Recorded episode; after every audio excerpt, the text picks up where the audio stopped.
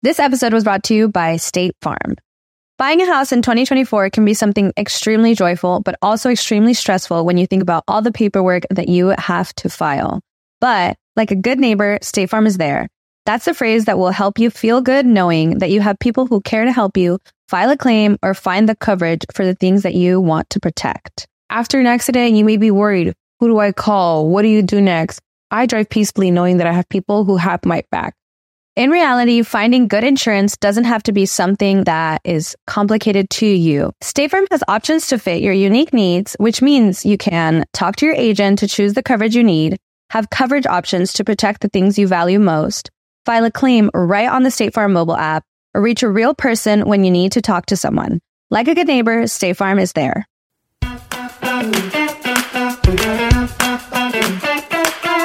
Hola, ¿qué tal? Bienvenidos a un episodio más de Rollos de Mujeres. Mi nombre es Ana Cruz y este es un espacio donde compartimos historias que inspiran recursos, donde nos expresamos abiertamente, donde nadie nos dice, te callas. Con un solo propósito. Una, pasarla bien. Y segunda, ayudar a nuestra gente que se une a esta comunidad de rollos de mujeres con historias como la que van a escuchar a continuación. Porque sabes qué? A veces no sabemos de lo que somos capaces hasta que nos llegan esos retos de la vida donde pues no te queda de otra. No te queda de otra y tienes que jalar y esa es precisamente la historia de mi invitado del día de hoy. Que bueno, siento que te conozco, amor. Está con nosotros Raúl Bernal, Doña Mela. ¡Eso! ¿Cómo estás, Anita? ¿Cómo te va? Buenas. Ahora sí que buenas para toda la gente que esté viendo este video, esta, esta entrevista muy amena, este podcast a través de tus redes sociales. Es un placer, es un honor estar en esta silla y en este micrófono porque tenemos la dicha, ¿no? De que la gente nos pueda escuchar, que es lo principalmente que hacemos la radio. Sí. Y ahora, pues ahora con estas plataformas de los podcasts, del Facebook, del Twitter, del, del YouTube, ¿verdad? donde se pueda. Donde se pueda, somos de los que hablamos y pues no nos callan. Aquí, aquí, aquí se habla lo que uno quiere, ¿verdad? Respetablemente, sin, claro. sin, ahora sí, como dice mi amiga, este, una famosa sin raspar, ¿no? Sin raspar, exacto. Oye, tengo que contarles a nuestra audiencia que nos está ahorita viendo en YouTube o escuchando en todas las plataformas de podcast. Raúl Bernal es locutor, eres comediante y sabes que muy pocas veces te presentas como comediante, pero eres increíblemente creativo con tu comedia, amor. Eres DJ, eres entrepreneur también, es que está de moda esa palabra. eres empresario, pues. Empresario, hacemos de todo, hacemos de todo. De todo. Y te pueden escuchar de lunes a viernes de 5 a 9 de la mañana en el, el Levantón de la Mañana en La Raza, aquí en Dallas, Texas, junto al Tambochi. Así es. Así que, wow, tienes una carrera impresionante. Pues, ¿Cuántos años llevas en esto? Ya empecé, eh, empecé desde que estaba yo, como se puede decir, desde la, sepa, la Junior High. Yo soy nacido en Los Ángeles, California, en un barrio humildemente que se llama Southgate, California. Eh, bueno, nací en, justamente en el barrio más, se puede decir, como dicen en mi barrio, de Ghetto Side en Los Ángeles, en, en, el área del sur centro de Los Ángeles. Y de ahí pues viví en el este de Los Ángeles, después de ahí me fui a Huntington Park, donde dio toda la paisanada. Eh, después de ahí nos fuimos a Southgate, es otra partista ahí del, centro de Los Ángeles. Pero la verdad que me crié en los barrios donde está toda la paisanada de, de padres, mis papás son, son mexicanos, eh, orgullosamente zacatecanos, ¿verdad? Eh, con, con vivimos en diferentes, tengo gente de Sinaloa, en Guadalajara, en Michoacán, en el DF en diferentes partes de la República Mexicana, pero me siento muy orgulloso de lo que he hecho y lo digo abiertamente, tengo desde 1994 haciendo radio, ¿verdad? Este, empecé en la onda, vi el clásico control remoto donde mirabas el, al locutor allá, eh, al, grupo musical tocando y llegabas ahí a ver qué están haciendo, a ver, a ver, deja ver qué onda. Era un niño prácticamente, ¿no? Entonces yo, yo empezaba marcándole al locutor en cabina, pidiéndole una canción y colgaba y hacía la voz. Oiga, póngame una canción. O sea, eh, fingiendo, ¿no? Y eso fue como, como me gustaba desde niño este, la radio. De hecho, mi mamá dice cuando yo estaba pequeñito que yo me agarraba un peine y me miraba al espejo. Y curiosamente es como empezamos todos viéndonos en un espejo y, ir viendo el espejo, cómo habla uno, cómo cotorrea. Y, y esa fue como que, qué curioso. Tu primera experiencia. Mi experiencia agarrando un peine y viéndome al espejo y me gustaba esa onda, ¿no? Y fue como que... Ahora, hoy en día eres una persona súper extrovertida, o al menos eso es lo que muestras delante de tu audiencia, pero ¿siempre fuiste extrovertido o cómo eras tú de niño, Raúl? Fíjate que fui el, típico payaso, como le llaman, el count class, el, desmadroso, ¿no? El, que me gustaba el, desmadre en la escuela. Y, te lo digo así bien, bien claramente. Yo no, yo no, yo no acabé la escuela. ¿Hasta qué grado llegaste? Yo llegué hasta, hasta, hasta el 11 a la, al 11, 11 grados. Ya después de ahí no me gustó la escuela porque dije, ¿para qué me hago tonto aquí en la escuela? ¿Para qué? Neta. Dije, ¿para qué? No me gusta la escuela. Y ahora, yo le digo a todo el mundo que termine la escuela, ¿verdad? Que, que se dediquen a lo suyo. Y me dicen, oye, ¿por qué no agarraste un GED? ¿Por qué no, por qué no fuiste? Dije yo, nunca es tarde para hacerlo. Es más, hasta todavía lo he pensado, ¿no? De repente volverme a meter a la escuela, ¿no? Pero llega un momento que ya esto te nace, ya eres, eres donde estás, ya tengo más de desde el 94 hasta ahorita de este año que estamos, no sé ni qué año estamos. Este, Por eso dice que no fue a la escuela, no, le salen las matemáticas. Eh, no me salen matemáticas. Entonces fue como que dije, y esto lo digo públicamente porque mucha gente dice, oye, ¿cómo que estudiaste? ¿Que fuiste al colegio, universidad? Y yo respeto mucho a las personas que lo han hecho, como tú, eh, Anita, que lo has hecho. Tú, hay gente que se quema las pestañas, tiene una profesión para esto. Y todo esto que yo he hecho, yo, Anita, yo lo he aprendido de la calle. Lo he aprendido de, de mis compañeros, lo he aprendido, he agarrado la escuela de la radio de, muchos, de muchos, de muchos. De hecho, tengo una persona que, es mi, se puede decir mi mentor, una persona que me dio la oportunidad, donde él daba clases en, en, en una escuela de, locución y él me invitaba, me decía, vente para acá, no vas a pagar nada, eh, mira cómo, cómo le hago yo acá. Y él me daba, estaba jugando su pellejo en la radio por darme una oportunidad donde yo tenía 12, 13 años. Y a él, él le llamaron la atención a esta persona. Te voy a decir ahorita que en, unos cuantos minutitos.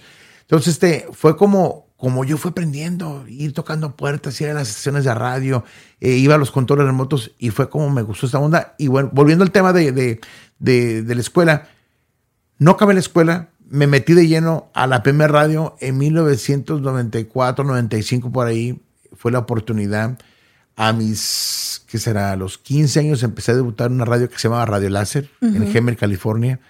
Era el programador Ricardo Salazar, donde me dio la oportunidad. Dijo, ¿sabes qué? Unos amigos míos que son promotores que todavía viven, que es el señor Mario Sánchez y, Isabel Sánchez, eh, dueños de la disquera donde grababan las jilguerillas. ¡Wow! Cosmo Records. Ellos fueron los, los que grababan a las jilguerillas ahí en su, en su compañía disquera. Y ellos querían mucho, yo iba, yo, llegaba a, las oficinas de ellos y a cotorrear y ellos en junta con, con promotores, con artistas, yo llegaba ahí nada más a, matar el tiempo, nada más ver a quién llegaba para saludarlo y tomarme la fotografía, ¿no?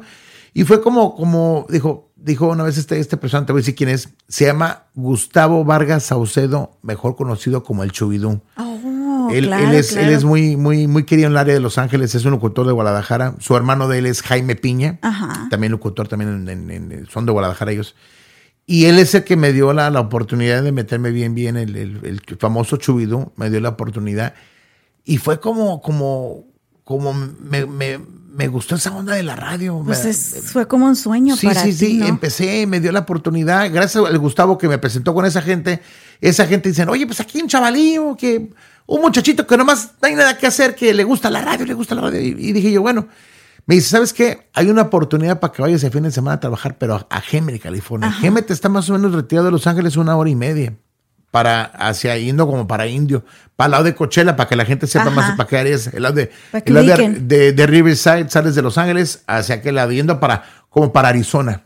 Bueno, pues ahí te vas me voy el fin de semana, soy un chavalillo de 15 años, estaba en la high school, dije, ay, me gusta esta onda de la radio, el fin de semana, me gustó. Dice, bueno, te doy la oportunidad para que trabajes de madrugada. Como eres nuevo, eres aprendiz, te gusta, vas a tener la oportunidad. En aquella época, la radio y las consolas, no como esa que tenemos ahí enfrente, que la, gente le puede ver aquí enfrente. Sí, la que era, era una, una consola que daba vuelta, es como la perilla, no sé si te acuerdas, tú llegaste a verlas. Y de esa manera se editaba también. No sé si todavía editan así en la radio, ¿verdad? Eh, Con las perillas. La, ya fíjate que no existe. Hay una, alguna por ahí. Creo que ya ni eso hacen. ya no, ya, no, ya, no, existen esas, esas. Prenden el este, micrófono y ya. Sí, ya pero era un poquito más eh, la forma como editar, era muy, muy diferente toda esa onda de la radio. Entonces, aprendí ahí, me dieron el turno de la madrugada y luego después el turno de... Que es el que comúnmente nadie quiere, porque es una joda, no duermes. No, era, yo lo hacía hasta gratis, sí, gratis. Yo sé. me acabé un carro. Mi mamá trabajando en una fábrica de, galletas. Era lo que te iba a preguntar, ¿a, qué se dedicaban tus papis? Mi papá trabajaba en una fábrica de, de hacían sofaces, hacían sofaces en aquel entonces, hacían sofaces. Este, mi papá trabajaba en esa fábrica ahí en Cerritos, California, y mi mamá trabajaba en una fábrica de galletas. Eh, se llamaba la, la famosa fábrica JJ Snack Foods, que hacían galletas para diferentes compañías, por ejemplo, como para Disney, que hacían los churros, tío Pepe. Es una fábrica de, de, de, Básicamente trabajaba en un congelador. Y trabajando por lo mínimo. Y con, con, con, este, sin papeles o no con papeles. Total para darles lo mejor. ¿Tienes hermanos o eres hijo? Fíjate que tengo, tengo un hermano, mi hermano que de, de mi mamá este, se volvió a casar, mi mamá fue mamá soltera también. Este, mi mamá se volvió a casar con mi papá, con mi padrastro, que es Francisco Álvarez eh, que él fue el que me crió, él fue el que me enseñó a mí muchas cosas de la vida. Mira, nos parecemos en tantas cosas, tu familia y mi familia. Yo eh, creo por eso había esa conexión tan bonita, tal vez, yo pienso que sí, porque no, no es este, mi mamá fue una mamá soltera, muy luchona, igual como, como todas las madres, mi respeto para todas las mamás solteras. Este, y la verdad que, que mi mamá luchona se casó con mi padrastro, yo fui eh, un niño pues que nunca, nunca Llegué a conocer a mi papá ya, después de muy, muy grandecito, ya lo conocí, ya llegó el señor a tocar un día. ¿Y tú quién chingados eres? ¿Quién eres tú, cabrón? ¿De dónde te pareciste? ¿Por qué te pareces a eh, mí? ¿por, qué llegaste a mi vida esta hora, no? Pero bueno, es otra historia.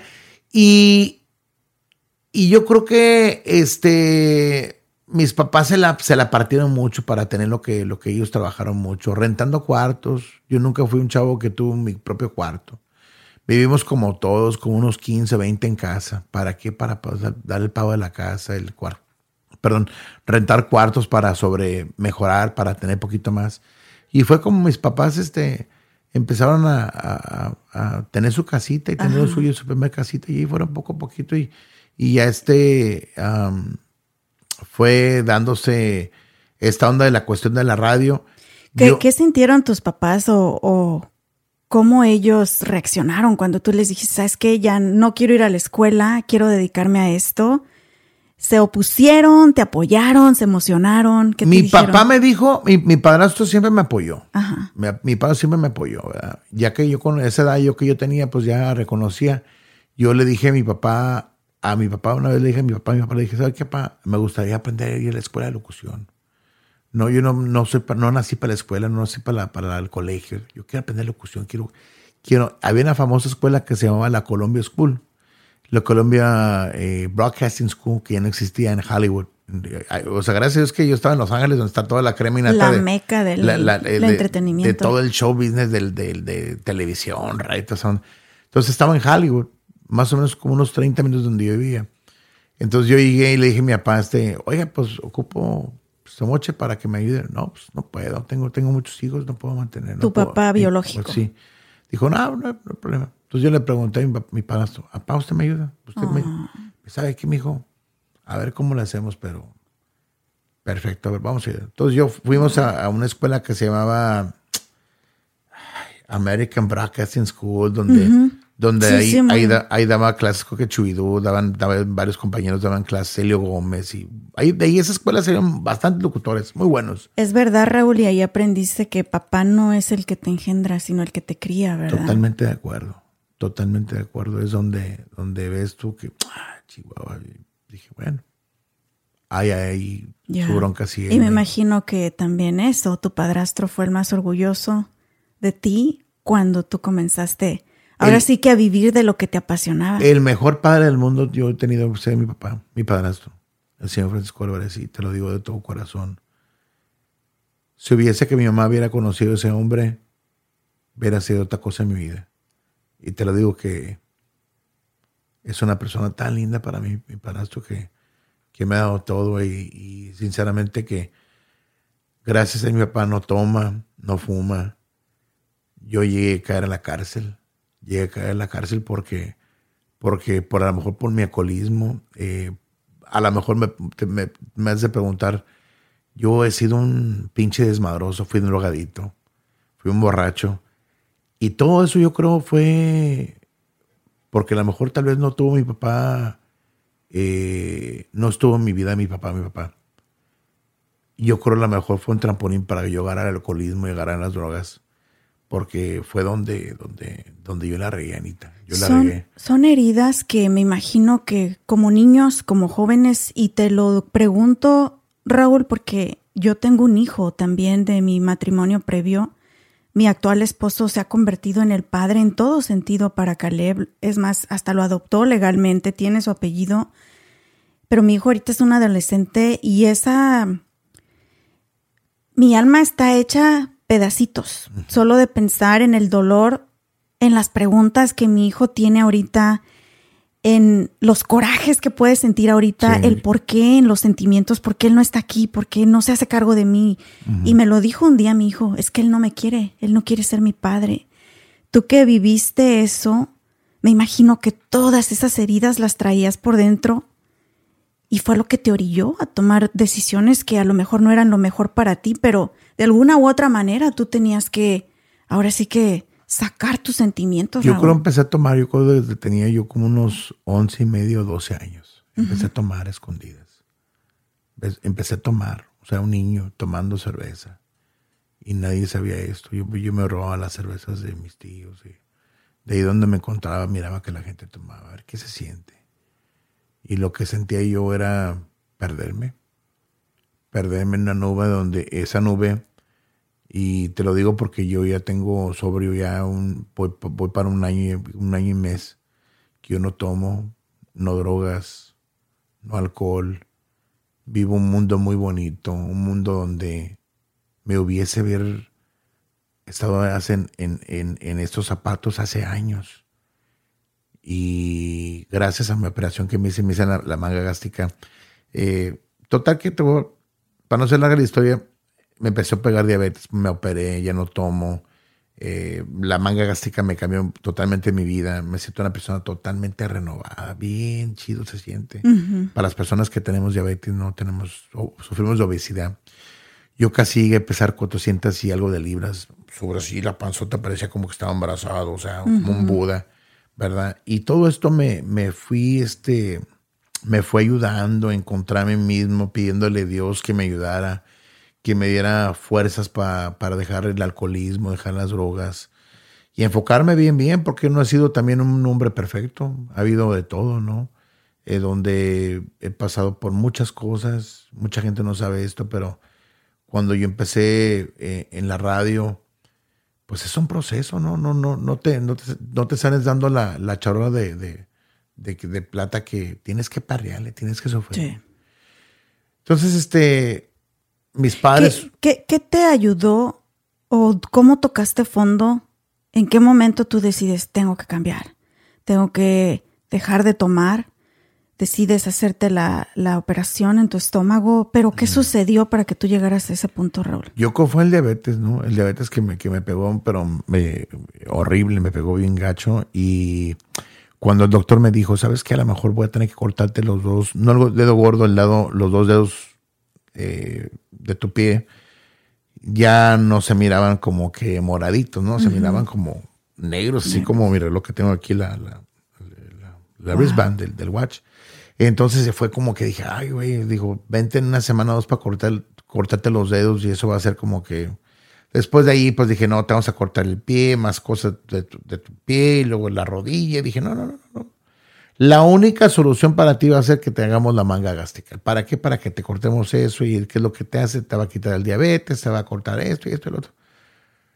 En fin, mi mamá me dijo, ¿sabes qué? Háztela. Mi hermano también ha sido una de las personas que me ha ayudado mucho. Este, mi hermano Abelito, por cierto, lo mando solo para mi canal, Abel. Thank you, brother. Thank. Todas las cámaras también aquí allá. A mi hermano, que es a mi mamá y mi papá, que, que este, han hecho lo mejor para, para, para mí. Me ayudaron mucho este, en la forma de apoyarme moralmente, porque yo estaba perdido. Ahora sí, como, el, como, sé como el TikTok, perdido, perdido, perdido. Pero es que llega un punto en el que obviamente te sientes mal físicamente. Para todos los que nos están viendo y escuchando, o sea, el diabetes es súper común en, en, en, los hispanos, desafortunadamente. Comemos de todo, chatarra, sobre todo, que, que chicharrones, carnitas, tacos, eh, refresco y el desayuno que rápidamente chorizo con huevo. Eh, pues todo lo que nos hace daño. te vale sodas. sí, sodas, sodas, todo es lo peor que le puedes meter a tu estómago. Pero aparte, te afecta emocionalmente. Sí. También es bien difícil porque es una droga. O sea, el azúcar es una droga. Y se han hecho estudios, Raúl, donde han hecho pruebas de que una persona puede salir más fácil de la cocaína y hasta de la heroína que del azúcar. Te creo. El azúcar es adictiva y comienza desde chiquititos, desde chiquititos, así que tu cuerpo empieza a sufrir muchísimas cosas, te pones de malas, se te baja, se te sube el azúcar, cambia tu temperamento, sudas, o sea, son horribles todos los, los síntomas de la diabetes, pero lo peor es que Tengo por el lado, de, el lado de mi papá, un primo de él que se llama Primo Manuel, por cierto, si llega a ver este video le mandamos un fuerte abrazo el primo Manuel llegó a perder su riñón de tanto, de tanto, de tanta Coca-Cola. Imagínate lo que es. Digo, no quiero mal pensar que es daño el refresco. O sea, tomen lo que ustedes quieran, o el Pepsi. O pues la neta sí hace daño, pero si quieren patrocinar, aquí estamos. Claro. Les advertimos, nomás tómense una. Sí, nomás, ahora sí como, como dice comercial, todo comedia, ¿no? Porque pues, yo también, eh, yo, ¿para qué también me doy golpes de pecho que no he tomado? Sí, también me, o sea, con unos tacos no hay como una coquita. un sorbito nada más y luego te aventas un vasote de agua para que salga pronto. Pues, pues, se, se, antoja una coquita. Si no comes tacos con refresco, pues no, pues no, sabe. No, sabe ¿eh? Oye, Raúl, pero ¿sabes qué me impresiona también de ti? Has logrado transformar todos esos sentimientos porque has tenido, tuviste una niñez muy difícil, tuviste una juventud difícil. Ahora entrar a la industria de la radio, pues sí era un sueño para ti, pero no es nada fácil. No, no es fácil. No pagan bien, tienes que trabajar muchísimo, muchas veces hasta gratis. Entregas tu vida completamente y no lo estoy justificando, pero te entiendo. pero te entiendo el hecho de que hayas caído en los excesos porque cuando uno está en la radio, es, es, como que la tentación está más presente. La gente te da cosas gratis, te ofrecen alcohol, tienes que trabajar de noche, drogas, las mujeres brincando por todos lados también. A mí nunca me brincaron los hombres, pero. Aunque no lo crean, los locutores también tienen su tienen la fama de mujeriegos, como los artistas también, porque salen que de repente, ay, es el, el vato de la radio, ay, yo quiero conocerlo. Especialmente antes, ahorita estamos hablando de que la radio ya no es lo mismo, pero antes trabajar en radio, así fueras el jalacables, eras una celebridad. Eras un famoso, eres el vato que sale de la radio, el que, el que habló un minuto dos, wow, no manches, cabrón, no mames. ¿Cómo llegaron todos esos excesos a ti? Sí, eh, hubo de todo, hubo de todo. O sea, yo sinceramente, yo, cuando estaba chavalón tenía 15, 16 años. No quiero mencionar a este locutor porque para no quemarlo, ¿no? Un día estaba en la madrugada trabajando yo en, La Qué Buena en Los Ángeles, en 1995.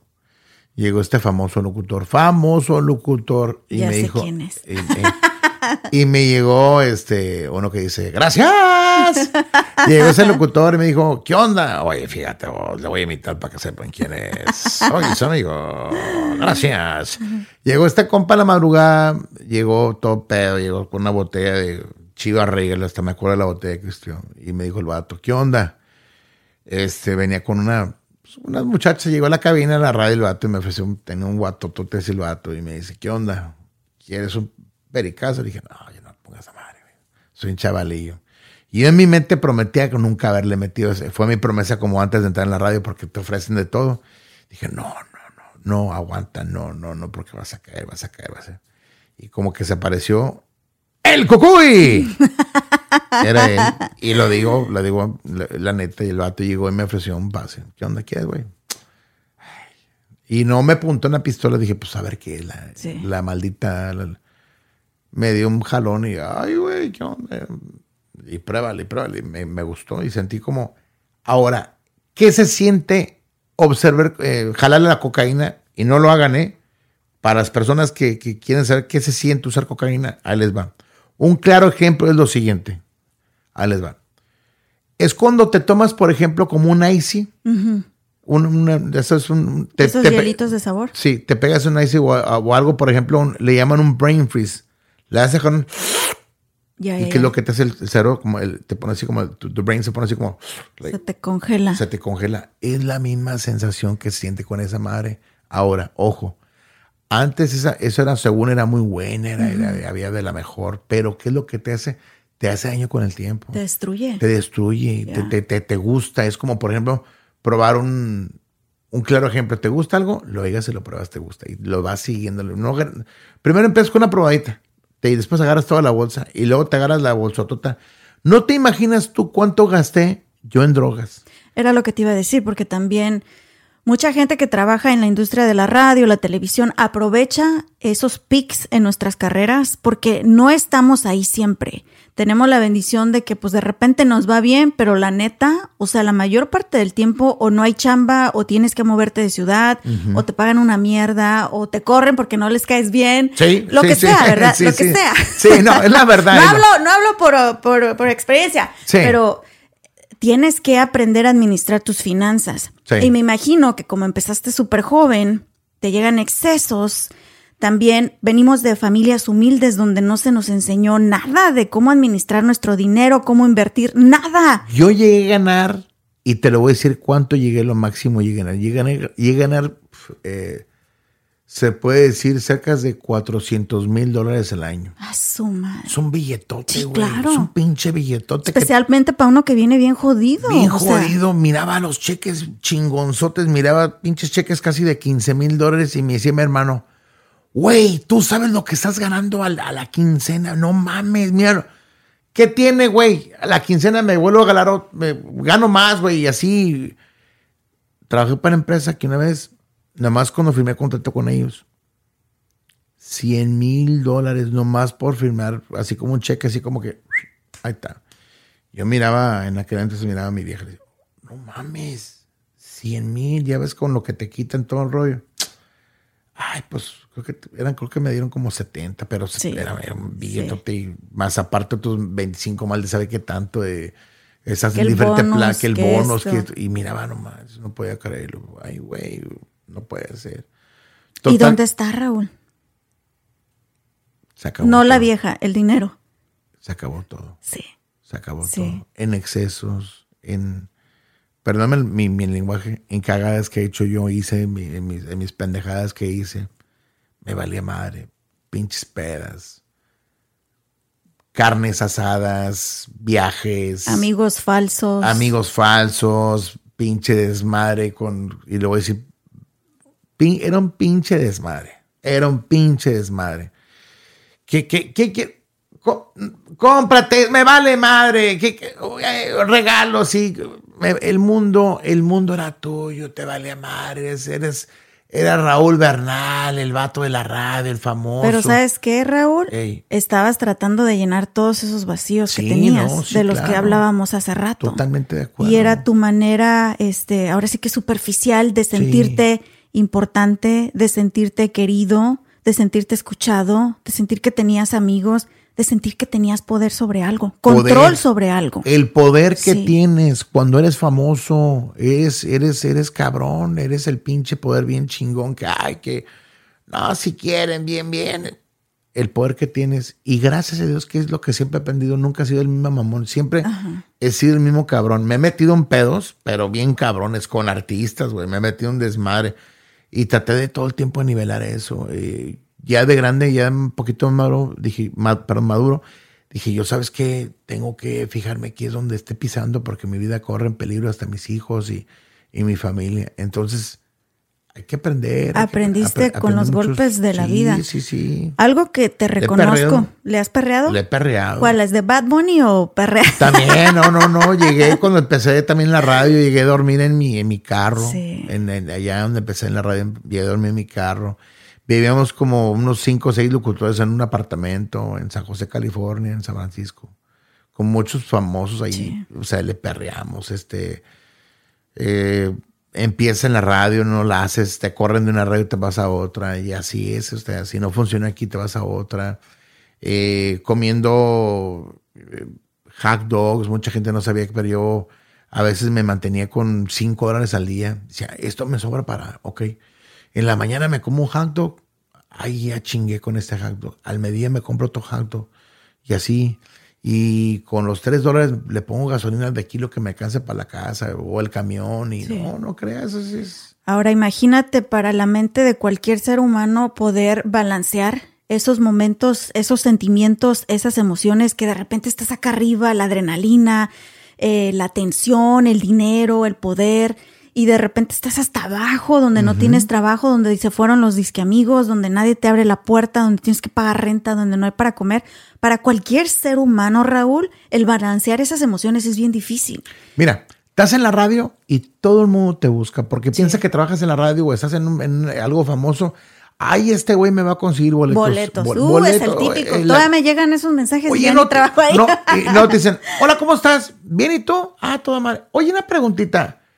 Tú de pura no tienes chance para los boletos. Es la, es la que es la siempre la güey. Oye, Raúl, te iba a pedir apenas para su festival de mayo. Ah, no, pues espérate. es gratis. ey, pues espérate en septiembre o en el año que entra. No, Porque no traigo. Ey, no traes. Ok, déjale, pido al tambochi. Sí, también al tambochi. O Arturo Buenrostro, ¿no? A Buenrostro. ¿Sabes qué? A Buenrostro, cuando Siempre digo cuando me dejaron ir, pero en otras palabras, pues cuando me corrieron, pues, de la grande. Ajá, sí, sí. Conocí a Arturo Buenrostro y, y fui a pedirle chamba. No me dio chamba.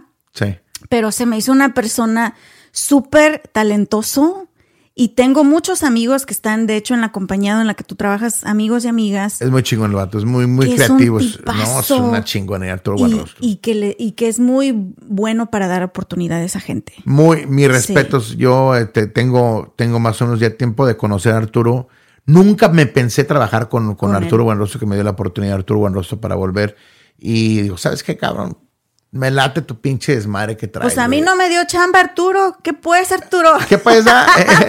son, son, son, momentos, ¿no? Yo nunca, yo nunca me esperé.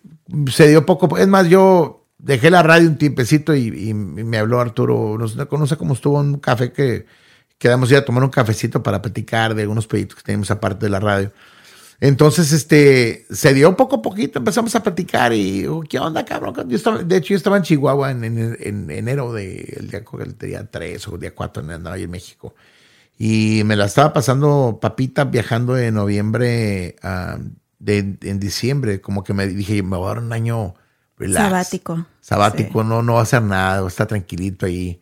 Eh, y hicieron las cosas y yo la neta que no pensaba regresar a la radio por un tiempo. Sí, es que se queda uno, pues sí, traumado un poco, asqueado un poco cuando pues no te va como quieres en cierto proyecto, ¿verdad? Gracias. Que no vamos a hablar de cuál proyecto. No, no, no. Porque sé que me odian. Sí, no, no. Oye, este con las temperaturas tan cambiantes en el norte de Texas, es difícil predecir si estará soleado, lloviendo o hasta nevando. Pero en Grand Prairie tenemos el mejor parque acuático indoor con muchísima diversión para toda la familia. Epic Waters de Grand Grand Prairie. Disfruta de sus atracciones, cabañas para rentar, comida deliciosa, una alberca de olas, una alberca para surfear, toboganes, área para niños pequeños, un área de maquinitas y entretenimiento cada fin de semana. Visita epicwatersgp.com para más información, horarios y precios. Mis amores, ahora que he estado pasando más tiempo en casa y cocinando para mi familia, me he dado cuenta del gran impacto positivo que tiene para su salud física y mental el comer rico y saludable. Y amo ir al Río Grande Latin Market a comprar mis frutas y verduras frescas. También tienen los mejores cortes y calidad en carnes y mariscos y encuentro todo lo que necesito para mis recetas tradicionales favoritas. Imagínense, desde pasote hasta huitlacoche.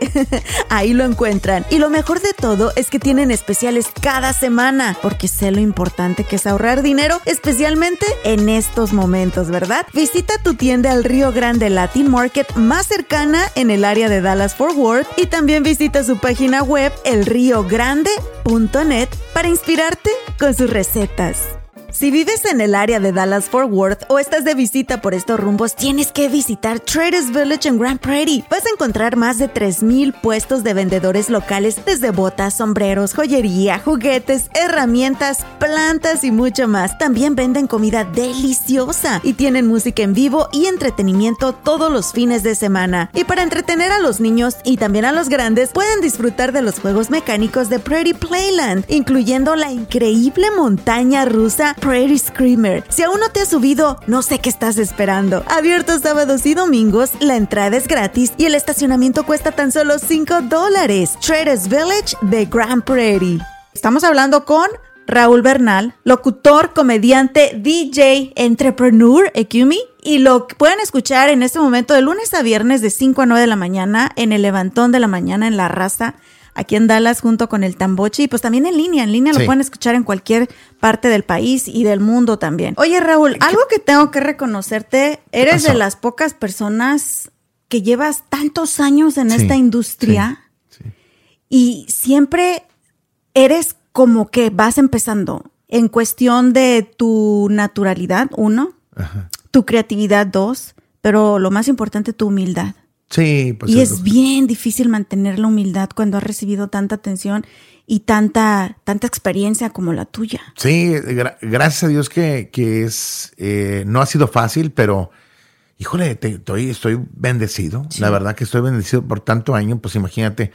Lo, lo máximo que me he quedado sin trabajar en la radio, yo creo, han sido unos, yo creo, por la gracia de Dios, mínimo he estado fuera de la radio, yo creo, ni el año.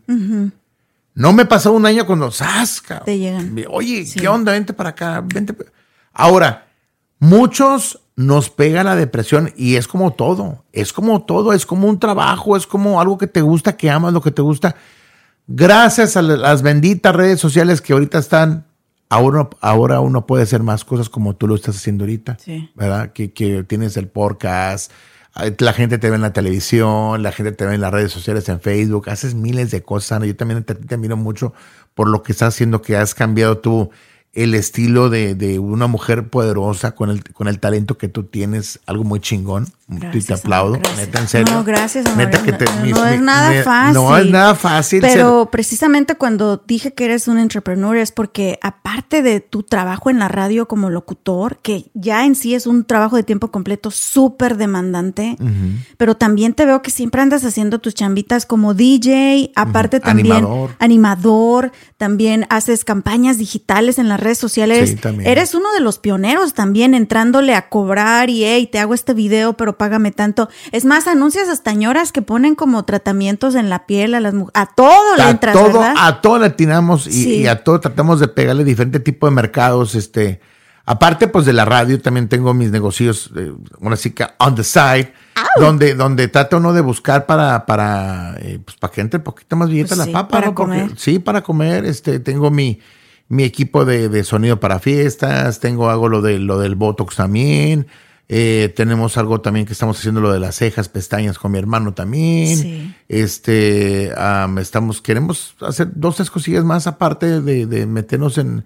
Hoy, hoy en día eh, hay un mercado muy grande, lo que es este, y esto, esto está muy chido, porque el mercado de lo que es para cuidado para hombre, para mujer, eso siempre lo va a tener. Siempre va a estar. La vanidad. La vanidad. Eh, deja dinero. La vanidad. Lo que es el botox, lo que es las cejas, pestañas, lo que es. Y, esto lo digo, el sol sale para todos. Ahora, de que como lo hagas, es, es, el chiste. La calidad de La calidad. Eh, no, hay un dicho que dice que dice. Eh, no hay que malbaratar el trabajo, no hay que ser buena calidad, ¿no? Exacto. Ahora, yo digo, todo el tiempo me dicen, oye, güey, que, que cobras muy caro, que, güey, no te voy a cobrar barato porque todo, todo sale caro hoy en día, ¿no? Una cosa es que veas tú la amistad y una cosa el negocio. Exacto. ¿Verdad? Una, una, y mucha gente piensa, lo usa por ambos lados, de que, ay, que no. Güey, como dijo mi compa el Celado, eres what ¿no? O sea, no, no sabes, ¿ah? no, y justo eh, hablábamos de eso antes de comenzar a grabar. Eh, le hice unas pechuquitas de pollo a Raúl, pero me dijo, no, Anita, ya comí. Eh, es que la onda es de que yo como, como la manga gástrica, no van a pensar que sí bajé, bajé como unos 90 libras, pero yo como muy poquito, pero ahorita acabando el podcast nos, nos echamos. recaliento ahí los frijolitos y las chuletitas de pollo. Pero platicábamos, esa es una lección para toda nuestra comunidad latina aquí en Estados Unidos. A veces entre nosotros mismos nos jodemos y regateamos, no queremos pagar el trabajo, el valor que, de la otra persona, sea lo que sea que haga, los que cortan pasto. Y eso me lo dice mi papá también, mi papá, mi padrastro que amo como mi papá. Por eso te digo que tenemos historias bien comunes, Raúl. Igual anda haciendo su chambita, se quedó sin trabajo hace un año justamente. Le dije, no te agüites, Tito, aviéntate tú solo, eres bueno. Y sí me dice, no, mija, pues muchos, no, que cuánto es lo menos, lo menos. Y pues no, es que uno ve las friegas, así que hay que respetar el trabajo de, quien sea. Sí, sí, hay que pagarle lo justo y, y apoyarnos entre nosotros, porque desafortunadamente todavía existe esa cultura de, joder al otro. Sí. ¿Y cómo vamos a cómo vamos a tumbar esas posiciones? Y le decía, te contaba Raúl y le decía a mi esposo, ves otras razas, tú no ves a un hindú trabajando en la constru, Tú no ves a un hindú este, limpiando en los parques. Somos los latinos. ¿Por qué? Porque no nos damos la mano y nos jalamos y nos apoyamos para superarnos, Mira, justamente me, me, platicó una historia un amigo asiático, eh, no sé si es, es coreano o es chino, dice, me estaba platicando, dice, nosotros no somos muy unidos. Creo que es, creo que va a la iglesia con mi hermano, me estaba comentando, es coreano, creo que es coreano. Me estaba platicando, nosotros cuando venimos a este país, ya venimos con la mentalidad, ya, ya venimos preparados. ya venimos con casa, ya tenemos carro, ya, ya, ya venimos con trabajo, ya, ya venimos con todo preparados. Porque mira, cuando yo venga acá, yo voy a llevar al que viene para acá pronto. O sea, es una, es una, una cadenita, una, cadenita. Y aquí no, aquí es muy diferente. El que viene de México, Güey, coche, ya te pagué el coyote, págame el coyote. Y ando todo el tiempo ah, gritándose, apoyándose, tirándose tierra. A ver, ya me trajiste de México o de El Salvador o de cualquier parte. Le voy a pagar bien barato. Y, hay, que, hay que pagar, hay que ayudar. Yo tengo mis trabajadores, yo tengo mi gente, yo cual yo les pago. Y, me, y a veces me dicen, a veces me dicen, oiga, ¿está bien lo que me pagó? Digo, si no quieres que te pague eso, güey, pues. Pues échalo de regreso. Pues échalo de regreso. Dice, no, no, no, paga bien, jefe, paga bien. Digo, pues es que el sol sale para todos. Y la gente se vuelve bien fiel a ti cuando tú los tratas bien también. Sí. Cosas simples como para los que no saben. Eh, y yo sé que tu trabajo siempre ha sido como en regional mexicano, en desmadre, en todo. Pero eres una persona que, aunque tú dices que no fuiste a la escuela para aprender cosas académicas, Eres una persona bien educada, Raúl. Cuando hablamos la primera vez. Gracias. Te lo juro, como te dije, lo había visto dos veces en eventos y pues nada más desde hola, ¿cómo estás? Saludamos. Y me llamó Raúl el otro día por teléfono y cuando empezaste a hablar dije, este chavo, o sea, sabe lo que está diciendo, piensa, eres productor, haces investigaciones, o sea, eres una persona con mucho talento. He aprendido bastante, he aprendido. Y, eres bilingüe y mucha gente no lo sabe, pero eres una persona 100% bilingüe.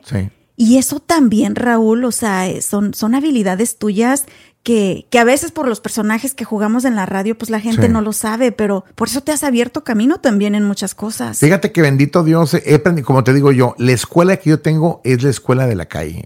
para algunas personas dicen, no, qué, qué, qué vato, que, ¿cómo es posible que, güey, gracias que estoy donde estoy, estoy bendecido.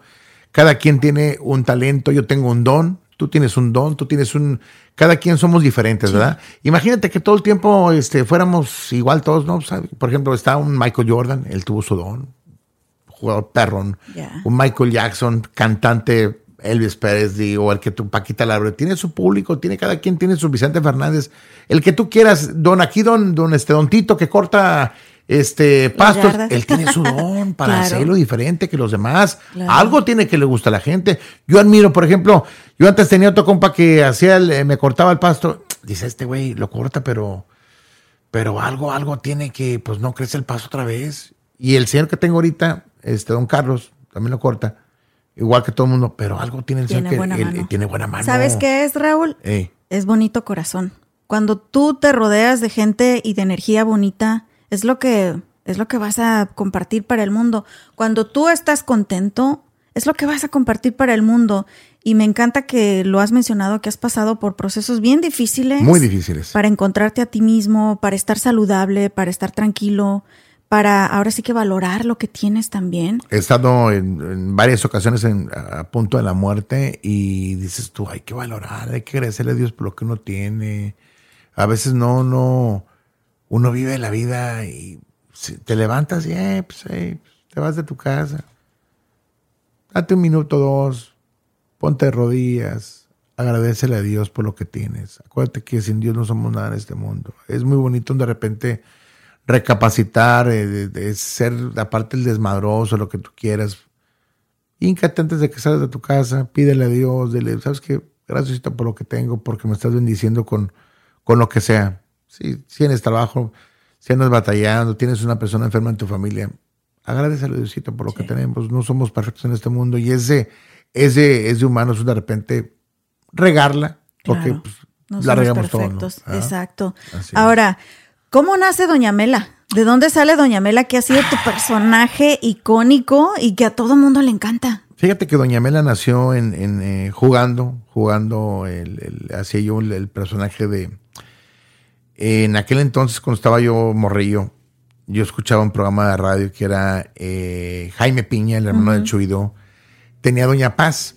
Doña Paz era una viejita que me gustaba como yo imaginaba una viejita en la radio. Eh, y a Doña Paz todo el tiempo la subía en la moto.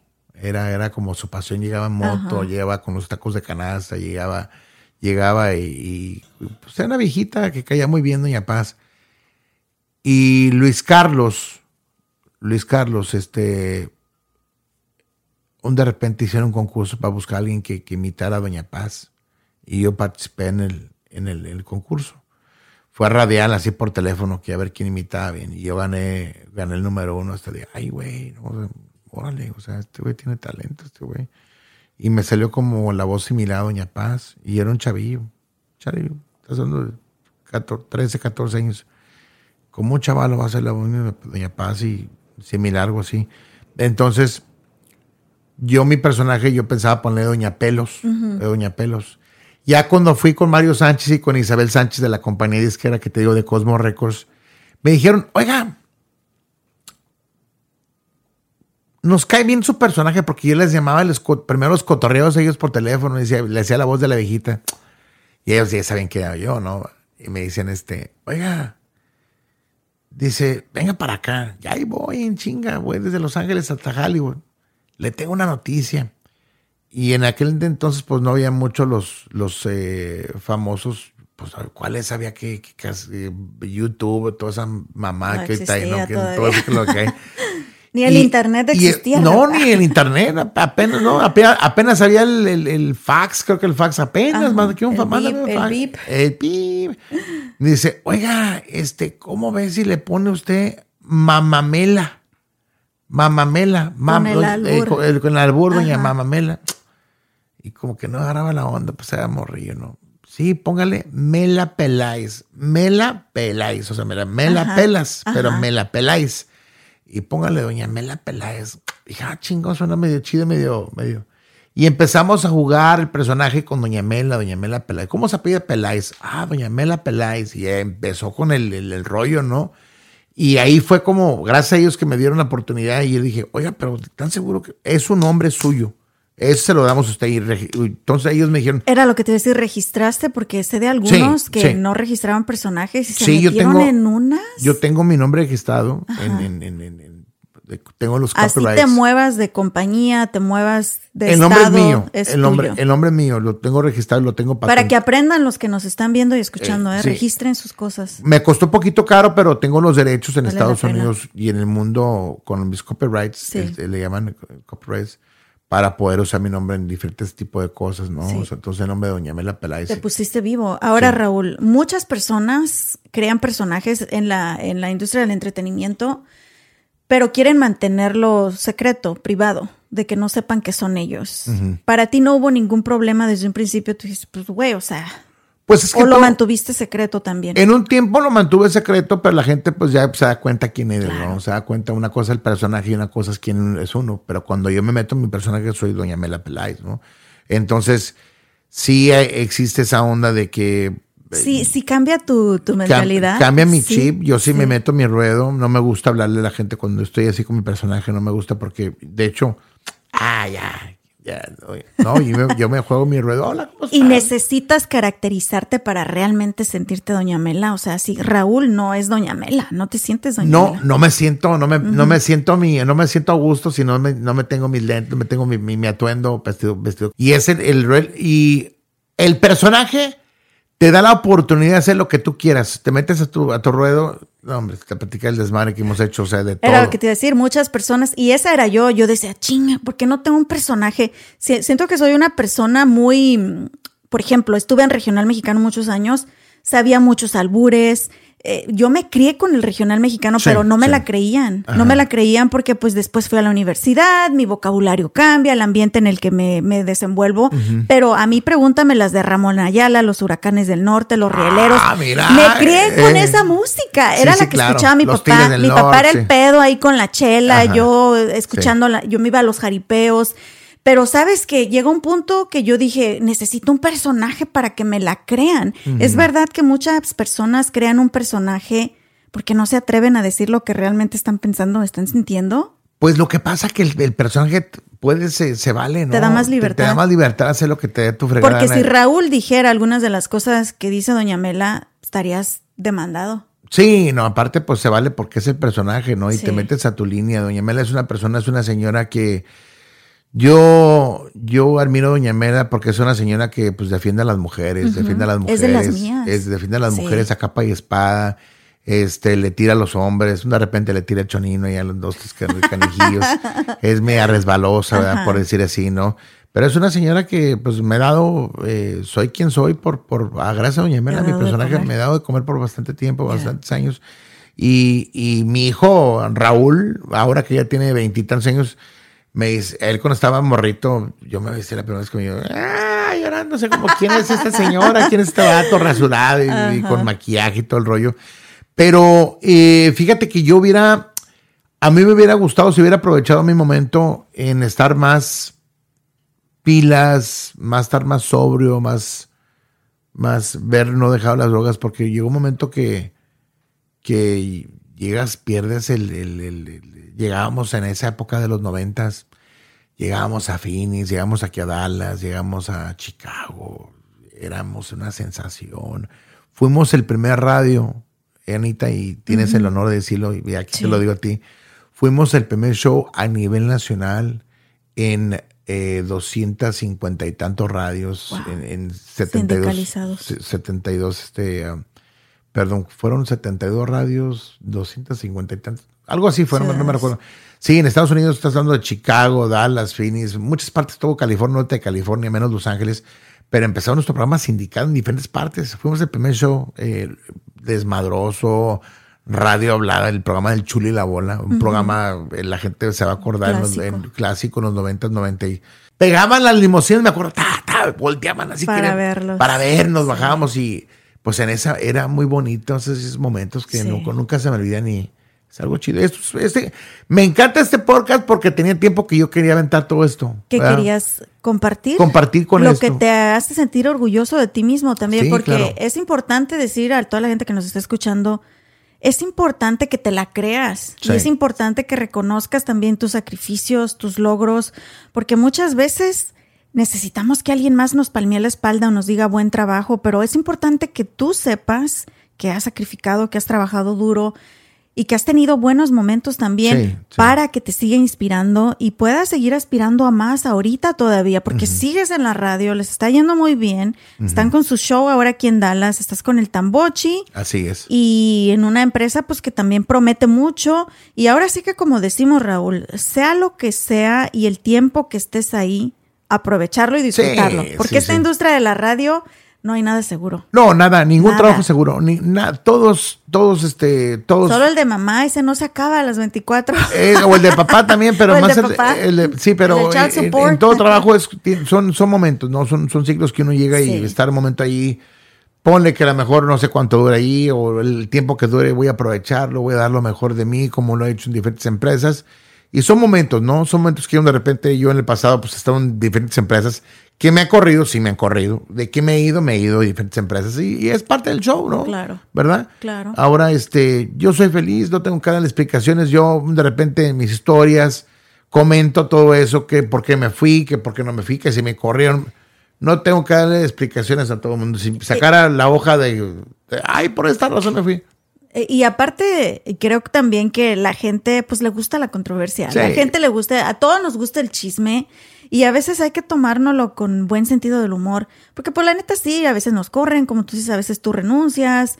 Pero pues hay que tomárnoslo con, con buen sentido del humor y, y como un simple trabajo. Y es muy importante decir esto también porque si tu identidad se vuelve tu trabajo, si se vuelve tu vida, si se vuelve todo, el día que se termina ese proyecto, y estoy segura que te ha llegado a suceder, sientes que no tienes nada, sientes que no vales nada, sientes que no eres nadie. Totalmente. Y eso es bien peligroso. Sí, súper peligroso. Y a mí no me da miedo, no me da miedo la vida, ¿no? Porque yo parte de la radio te he vendido menudo en el carro, he vendido gorditas, empecé vendiendo chicles, eh, dulces de, guayaba, de biznaga, de, este, eh, eh, era mi luz, yo he sido mi luz para todo. Siempre. entras a lo que sea. No me, no me, no me da miedo la vida. No me, la radio no es todo. La radio no todo el tiempo es artistera. Hay mucha gente que se, se, se muere, se, se, ¿cómo te digo? Se, se quedan sin la chamba, Se quedan ahí como que, ay, ¿ahora quién me va a hablar? Ya, ¿y ahora que no o voy a cantar? aguantan lo que sea con tal de estar ahí sí, Sí, o hacen, hay que en esta vida todo su sacrificio, ¿verdad? Si ya no pegaste, no pegaste y move it on, lo que sigue next. Ya. O sea, sí. Abre tu podcast. Abre, no, sí, o sea, hay tantas cosas que hacer hoy en día, eh, eh, Anita, tantas cosas que hacer no te puedes quedar estancado de que, ay, a ver si me habla, no. Hay que hacer un chingo de cosas hoy en día. Mil usos, o tengo este negocio, hacer otra cosa. Claro. Si no pega este, el que sigue. Pero ahí hay que darle con todo. El chiste es ser movido. Claro, hay que picarle con todo, ¿eh? Oye, Raúl, ha sido un placer tenerte aquí en mi podcast. Yo creo que tienes tanto que decir no, que esto debería. Hay que hacer segunda parte. Sí, claro, hay que hacer segunda parte, pero ¿sabes qué? I'm sorry, pero quiero a Doña Mela.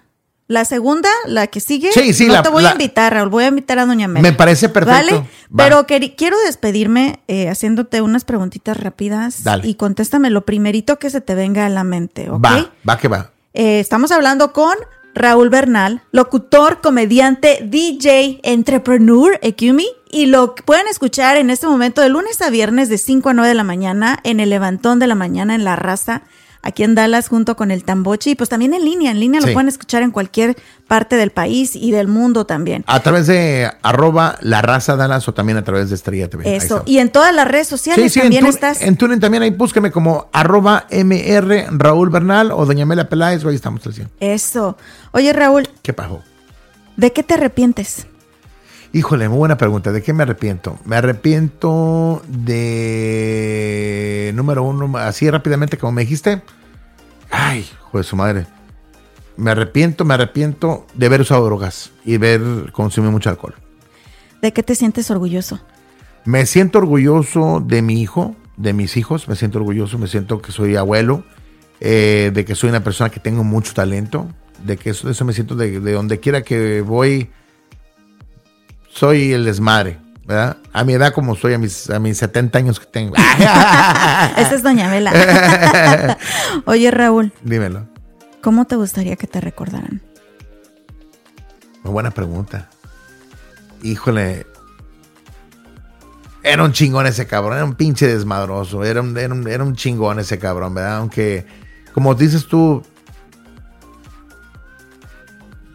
no somos eternos, pero recordar que a toda madre era ese güey.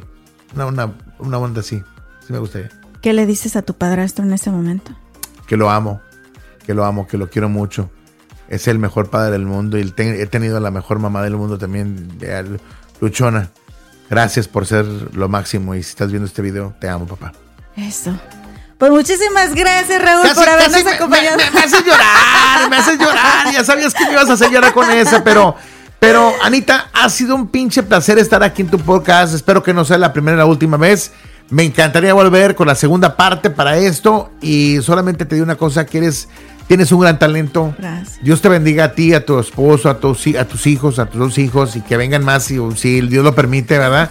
y qué gran talento tienes y gracias por todo, la verdad. Gracias, amor. Y te lo dije, no te había tenido la oportunidad de platicar contigo así tan profundo eh, sin, sin una plataforma, porque a veces también desafortunadamente que las compañías, que la competencia y la fregada no nos deja conocernos como personas realmente, pero me ha encantado conocerte, me siento muy orgullosa de ti. Gracias, Anita. Eres un gran talento. Muchísimas. Eres un gran ser humano. Te admiro. Y por eso las siguen llegando las oportunidades. Sí, las bendiciones van llegando poco, poco a poquito. Muchísimas gracias a toda la gente, especialmente a ti, Anita, que me está dando la oportunidad donde quiera que llegue este este podcast, esta grabación, este video, donde quiera que lo puedan ver. Sigan Anita, es un gran talento. La verdad que eh, sigan luchando por su sueño. No vayan a caer como yo lo hice en el pasado. Aprendan de todas las cosas, de lo que escucharon, aprendan porque nadie es perfecto en este mundo y solamente échale ganas. Puro para adelante, como dijo mi, mi amiga Cristina Sarley. Con el Puro para atrás ni para agarrar impulso. Así es, mi chula. Solo que les guste para atrás, pues ya eso es otra pues cosa. Sí, es otra cosa. eso, muchísimas gracias. De todo, gracias.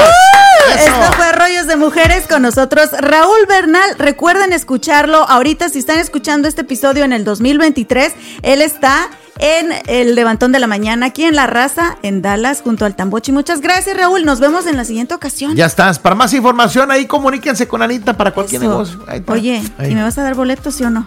Ya sabes, Anita, ya sabes. Pídeme lo que quieras, menos los de, los de, Luis Miguel. Por ahí va a empezar. ¡Vámonos! Mi nombre es Ana Cruz. Esto fue Rollos de Mujeres. Tenemos una cita el próximo martes. Ahí mis redes sociales en la descripción. Mándenos mensajes, escúchenlo, compártanlo, por favor. Vámonos, Raulito, por la pechuga de pollo y los Vámonos, frijolitos. una botana. ¡Uh! bonito, gracias.